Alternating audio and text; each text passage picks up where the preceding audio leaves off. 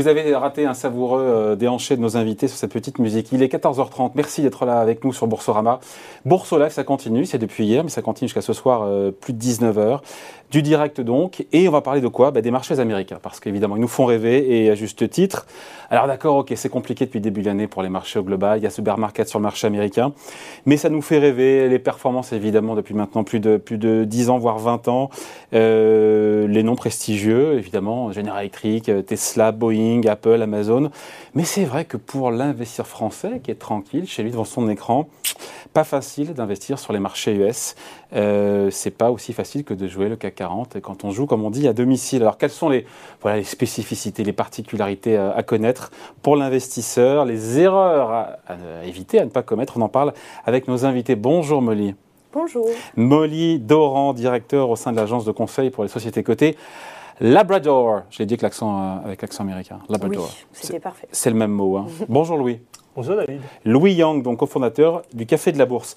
On commence avec vous, Louis, ou, qui veut commencer d'ailleurs au passage, mais juste qu'on plante un peu le décor pour les marchés, pour, enfin pour le particulier, pour l'épargnant qui nous regarde, qui n'a jamais osé euh, franchir le, non pas le Rubicon, mais en tout cas l'Atlantique, pour aller investir sur ces marchés, sur ces marchés américains. S'il fallait un peu planter le décor, qu'est-ce qu'on dit comme ça d'emblée?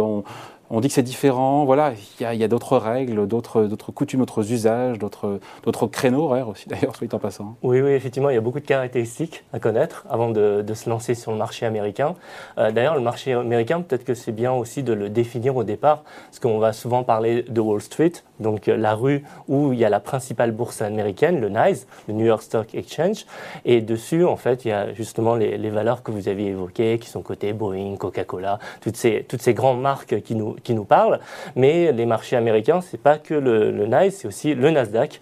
On hmm. connaît mais le NYSE, pardon, c'est pas un indice, le New York Stock Exchange. C'est une bourse, c'est la une bourse. Après, il y a des indices avec le Dow Jones, le Standard Poor's 500, le Nasdaq 100. C'est ça, les trois gros indices. Exactement. Le Nasdaq, c'est les deux. C'est la deuxième bourse américaine. Ah, J'apprends même des trucs. Attendez, allez-y. Donc, c'est la deuxième bourse américaine qui est à Times Square, qui est aussi à New York City, et qui est en même temps euh, un des principaux indices euh, avec le Dow Jones et le S&P 500. Bon, encore une fois, euh, il y a des préférences, enfin quand on démarre, pas une préférence, mais quand on démarre sur, euh, pour investir sur le marché américain, on conseille plutôt d'aller sur le Dow Jones, le Standard pour 500, le Nasdaq c'est plus risqué évidemment, mais il y a des où il y a des prédispositions. Qu'est-ce qu'ils font d'ailleurs les, particuliers au global quand ils vont sur les marchés américains? Je, pense qu'avant tout, il faut voir en fonction de son profil de risque. Hmm. Euh, est-ce qu'il y a un indice comme ça qui parle le plus aux gens? Le plus connu, c'est le Dow Jones. On sait bien que ce n'est pas celui qui représente le plus euh, l'économie américaine, c'est le, le S&P 500. Et en même temps, celui dont on parle tout le temps, c'est Nasdaq parce que c'est lui qui, fait, qui propose des performances, même si euh, par rapport au point haut, on est quand même à 30% de baisse. Donc ça marche dans les deux sens. Hein. bah oui, c'est bien ça. Dow Jones, c'est plus ancien, donc ça existe depuis 120 ans à peu près, même un peu plus. mais il n'y a que 30 valeurs. Donc du coup, ça ne représente pas du tout le marché américain. Et lorsqu'on veut vraiment s'exposer, quand on est un particulier investisseur, qu'on débute, qu'on veut vraiment avoir une exposition assez large, bah, on va aller sur les S&P 500, où il y a les 500 valeurs américaines qui représentent le plus l'économie américaine. Et le Nasdaq, bah, on va être davantage sur les technologiques, mais pas seulement, parce qu'il y a d'autres valeurs que des valeurs technologiques qui sont cotées, euh, enfin qui sont dans l'indice euh, Nasdaq. Et, euh, mais ça va être principalement des, des valeurs de croissance, des valeurs growth. Voilà. Donc on fait le parallèle avec le CAC 40. Donc l'équivalent du CAC 40, c'est le Standard Poor's 500. Pardon? L'équivalent du CAC 40 en France pour l'investisseur français qui veut s'exposer encore une fois aux grandes capitalisations américaines, il va plutôt sur le Dow Jones sur le, ou sur le Standard Poor's 500 Hum, je ne sais pas si l'équivalent, parce que 440, il y a 40 valeurs. Donc, je sais, il y en a 30. Donc, si on regarde au niveau, euh, même si après, il y, a, il y en a un qui est équipondéré, l'autre, c'est euh, euh enfin, c'est la capitalisation qui va, euh, qui va jouer. Donc, ça se rapproche davantage. Peut-être que les S&P 500, c'est peut-être plus le SFB 120, si, si on veut faire un parallèle avec le marché français. Molly, juste, vous en pensez quoi pour le particulier? Parce que Labrador, vous accompagnez essentiellement, je crois, les entreprises qui veulent se coter sur le marché américain c'est une niche, encore que c'est une grosse niche. Pardon pour le. j'ai fait, une blague sans le vouloir, niche chien labrador. Mais euh, non, mais voilà, les introductions, on a beaucoup parlé des introductions sur le marché américain qui sont moins florissantes aujourd'hui qu'elles ne l'ont été de par le passé. Qu'est-ce qu'on dit à ceux qui nous regardent, qui ont envie de s'essayer au marché américain et qui n'osent pas En fait, euh, moi, je travaille beaucoup euh, avec les sociétés qui sont déjà cotées. Donc, euh, je travaille sur la communication, comment communiquer l'information le plus clair, le plus transparent, avec le plus clarté possible. Donc, pour, les, sociétés qui voulaient introduire en bourse, c'est un process qui dure assez longtemps. Et il y a beaucoup de, des étapes, mais c'est aussi, euh, on a plus que 3000 sociétés cotées aux États-Unis et en France, euh, beaucoup moins. Hmm. Mais sur le, si on regarde le, parcours boursier des IPO, des introductions en bourse en France, euh, c'est pas depuis quelques mois exceptionnel. Le cru américain, comment ça se passe aussi? C'est un peu euh, sinistré. à vous je parle à Molly pour le coup sur, sur les IPO. ça donne quoi?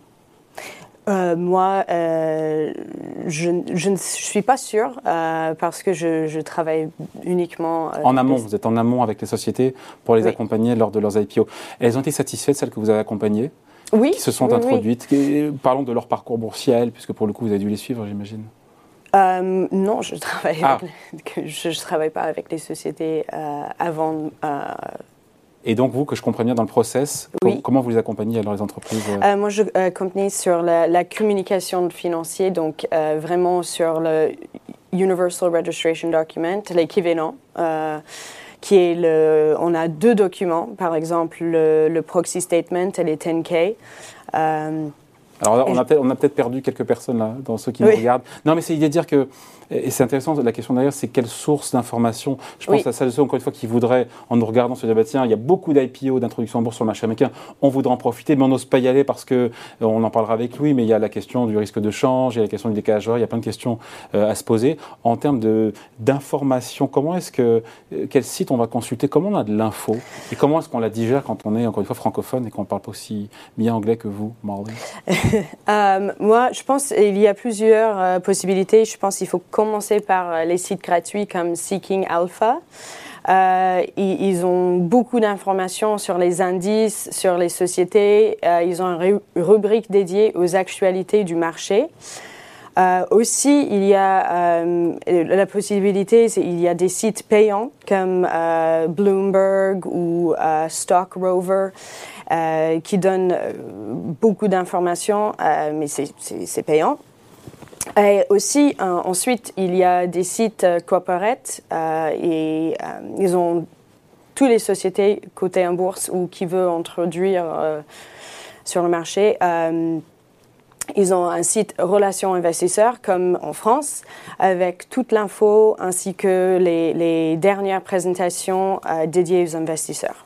Qu'est-ce qu'il faut regarder justement comme euh, quels sont les documents clés qu'il faut regarder quand on s'intéresse à une IPO Après, je reviens à Louis sur le marché, mais c'est intéressant aussi parce que euh, beaucoup de gains ont été faits, encore une fois, il y a quelques mois, sur des IPO. Euh, en temps de marché boursier, haussier, on peut choisir n'importe laquelle. Et finalement, comme quand tout grimpe, c'est facile. En temps agité, il ne faut pas se tromper de sur le. Faut, faut pas se tromper de. donc, il y a deux documents. Par exemple, on a le 10K, euh, et le proxy. Ah, le fameux, ouais. Ouais, le 10K, le proxy statement. Euh, on a deux documents aux États-Unis et vous, euh, vous avez un document, le Universal Registration Document.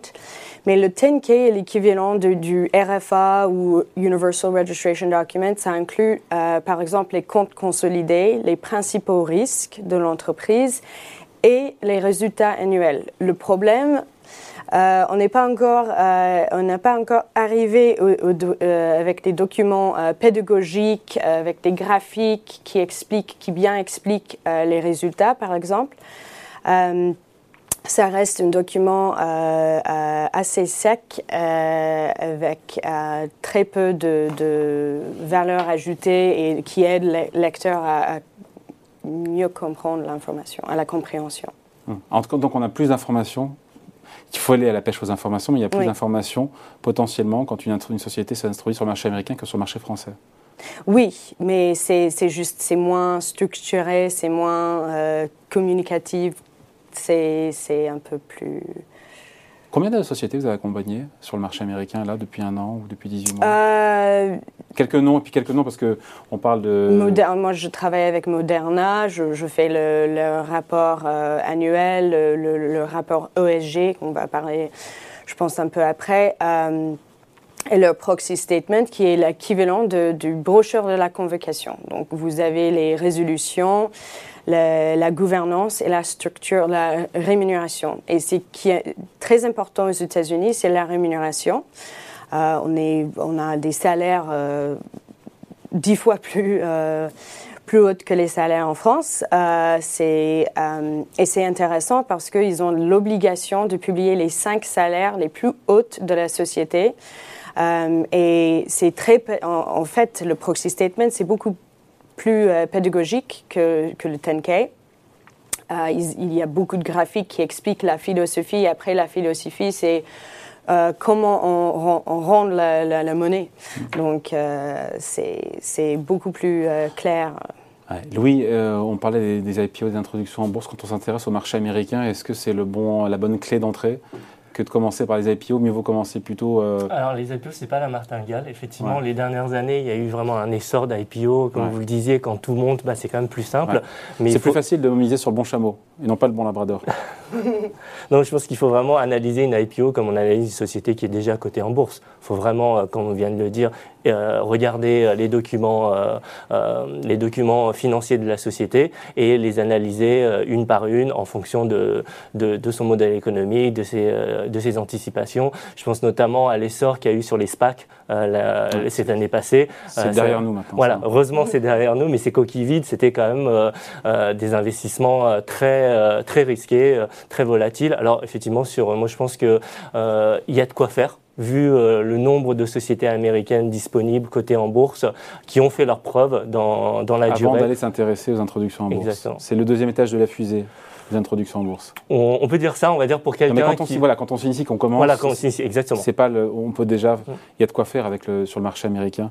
Euh, sur les risques de change, il faut expliquer, il y a, la question des, créneaux horaires, du risque de change. Ce sont des spécificités de marché qui sont différentes, évidemment, de ce qu'on a sur un marché européen et français. Euh, on va peut-être commencer par le créneau horaire qui est plus simple. Euh, bah, lorsque les marchés américains ouvrent le matin, là-bas, bah, c'est l'après-midi ici. Donc il faut être conscient que si on veut traiter des valeurs américaines, on va pouvoir les traiter autour de, 15h30 et on va et les marchés là-bas vont fermer à 22h heure, euh, heure française. Donc il faut aussi être euh, présent et disponible de manière un peu plus tardive que si on traitait au Next Paris. Donc ça c'est le premier point. après sur, l'export de change, c'est intéressant, c'est oui. c'est important parce que on l'a vu sur les parités de change, il y a eu beaucoup de mouvements sur l'euro dollar, un euro qui a beaucoup baissé. Oui. On dirait quand on un euro qui baisse, quand on achète des valeurs américaines, c'est tout bénéf. Tout à fait, parce qu'en dans ce sens-là. Oui, exactement. C'est-à-dire que là, on est dans une période intéressante pour l'investisseur français, parce que la devise de référence euh, c'est l'euro. Du coup, l'investisseur, lorsqu'il va aller sur des valeurs américaines, il va devoir convertir ses euros en dollars. Donc, en fait, acheter des, valeurs américaines, c'est euh, bah, finalement détenir du dollar. Donc si le dollar s'apprécie par rapport à l'euro, bah, c'est tout bénéf pour le portefeuille boursier euh, de. depuis un an, depuis un an, il s'était coup double.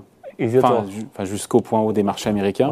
Il y avait à la fois le gain en tendance sur la bourse américaine, plus le gain de on a eu 5 à 10 je crois, de mémoire, ou euh, facile, euh, sur, en gain de change hein, sur le dollar. Hein. Tout à fait. Après, il faut, euh, il faut regarder quand même plus large. Là, effectivement, ces, dernières, ces derniers mois, depuis deux ans, on va dire à peu près, c'est très positif. Si on regarde plus en arrière, les personnes qui seraient rentrées dans les années 2000, fin des années 2000, bah, du coup, le risque de change était vraiment présent et a joué, du coup, à pénaliser la performance de leur portefeuille américain.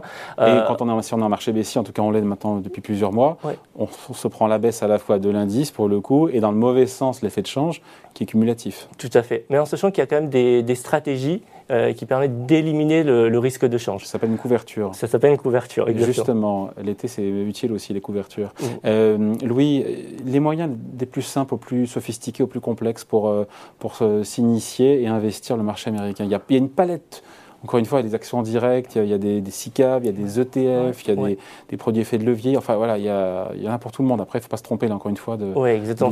C'est très large. Il ne faut pas se tromper en fonction de ses connaissances, du risque qu'on est prêt à prendre, de son horizon d'investissement. Je pense que pour un débutant, qu'est-ce qu'on dit? Qu'est-ce qu'on dit pour un débutant? Je pense qui nous regarde, qui se dit peut-être qu'il y a un point bas sur le marché américain. Pour moi, le débutant, c'est d'aller sur des ETF acheter un ETF qui traque un grand indice, un indice, comme on l'a dit. En rappelant un ETF, ce que c'est évidemment. Donc c'est un Exchange Traded Fund, donc c'est un, un tracker qui va répliquer les performances d'un indice boursier. Donc on prend un grand indice ou même un indice sectoriel, enfin ça dépend de, de ses anticipations. Et du coup, lorsque l'indice prend 2%, l'ETF schématise, hein, va prendre 2%, même si après il y a, y a, des frais, il y a des spécificités. Euh, Via un seul titre, on détient en fait une exposition à l'ensemble d'un indice. Exactement. Sur 500 titres, si, si on est sur via un seul, Via un seul titre, c'est tout l'intérêt de l'ETF. Un seul ordre en fait. On n'a qu'un ordre de bourse à passer. Donc je pense que ça c'est le plus simple. ETF sur quoi alors?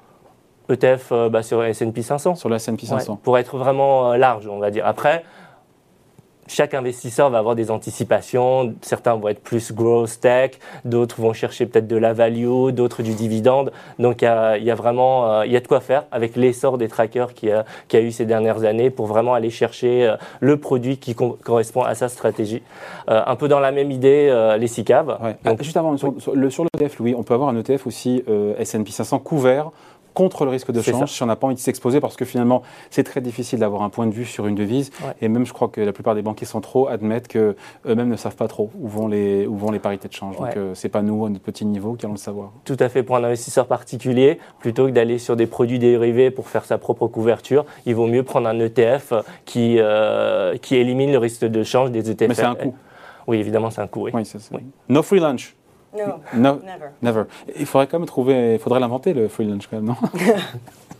Bon, euh, quand on pense euh, marché américain, on pense évidemment GAFA, euh, même si les, beaucoup de GAFA ont vu leur valo, leur valo corrigé on, peut avoir aussi des. Quelles stratégies on peut avoir euh, au-delà des GAFA Parce que c'est un peu. Le, je sais pas, c'est l'arbre qui cache la forêt, mais il y a d'autres stratégies euh, pour trouver des valeurs décotées, des valeurs moyennes, des valeurs qui versent plus de dividendes, comme ce qu'on peut avoir euh, les small et mid cap en France? On a l'équivalent, évidemment, sur le marché américain. Bah, en fait, des valeurs à haut rendement. En fait, on peut tout faire, comme, comme sur les valeurs françaises. ça va dépendre effectivement des stratégies. Dernièrement, enfin, euh, là, on est dans un bear market, mais on va dire que jusqu'au début d'année, c'est les valeurs growth qui ont vraiment euh, tiré euh, les indices américains à la hausse, donc notamment les GAFAM. Mais si on veut maintenant chercher d'autres stratégies, on peut aller sur des valeurs décotées, sur du value.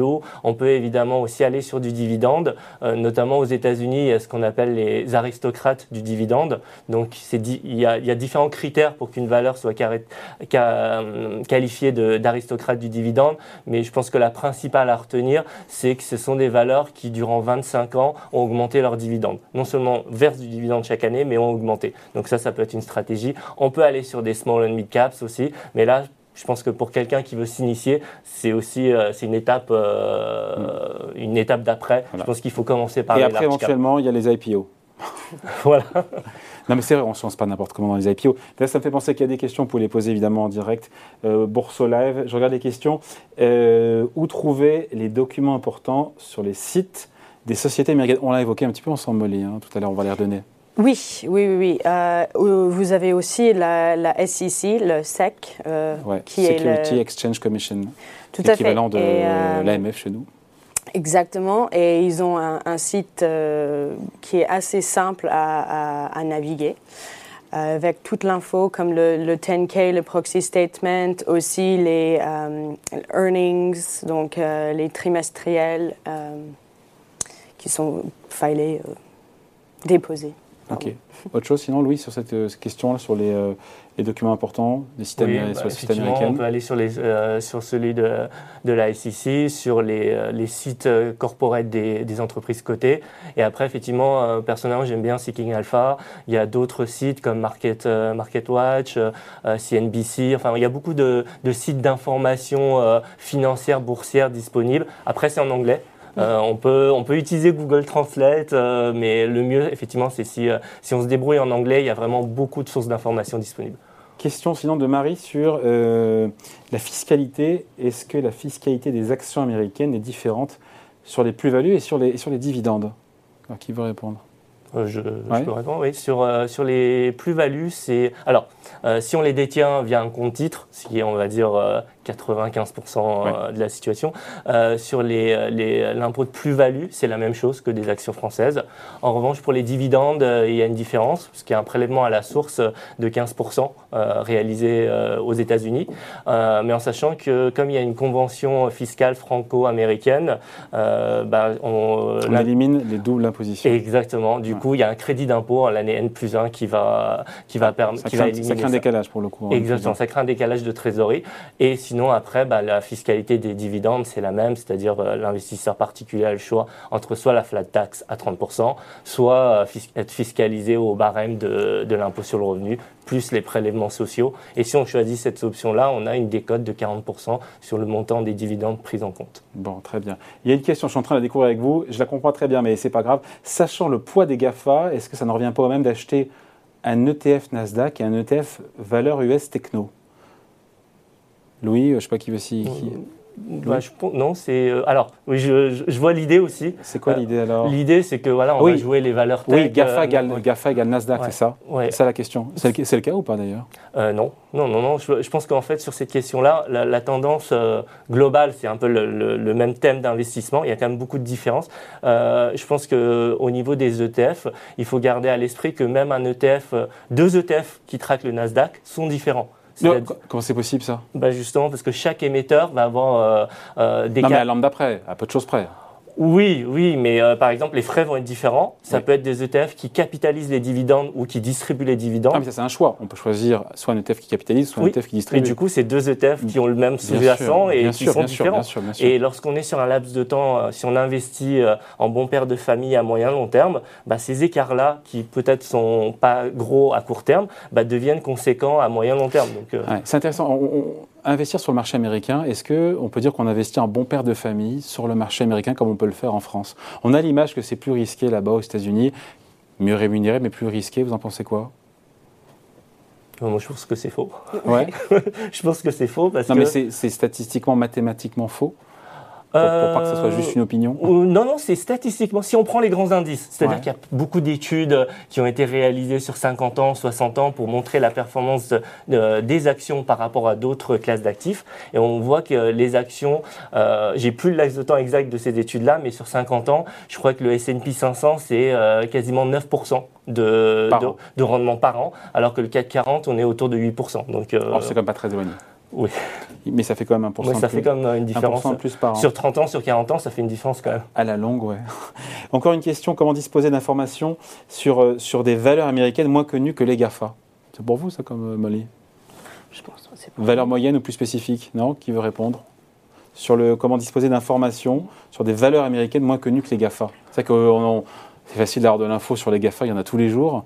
Euh, comment on fait pour en trouver sur des valeurs qui sont moins, moins en vue, euh, moins bah, emblématiques? Oui, bah, c'est ce qu'on a. On revient, d'accord, au. C'est ce qu'on a dit, je pense, tout à l'heure. Il faut aller déjà sur le, le site corporate de la société qui a l'obligation de publier ses, euh, euh, documents réglementaires qu'on a évoqués, et après aller sur, euh, sur les sites américains qu'on a cités. Et après, nous, au Café de la Bourse, on fait aussi justement des analyses. Allez, c'est l'instant promo. Qu'est-ce qu'on trouve sur le Café de la Bourse ben, On trouve justement des analyses de sociétés GAFAM connues, mais on va aussi aller chercher des sociétés moins connues ou moins tendances actuellement, avec des approches value, des approches dividendes, pour sortir un petit peu toujours de. C'est vrai que on a cette tendance à regarder les GAFAM, le Nasdaq depuis, euh, depuis quelques temps.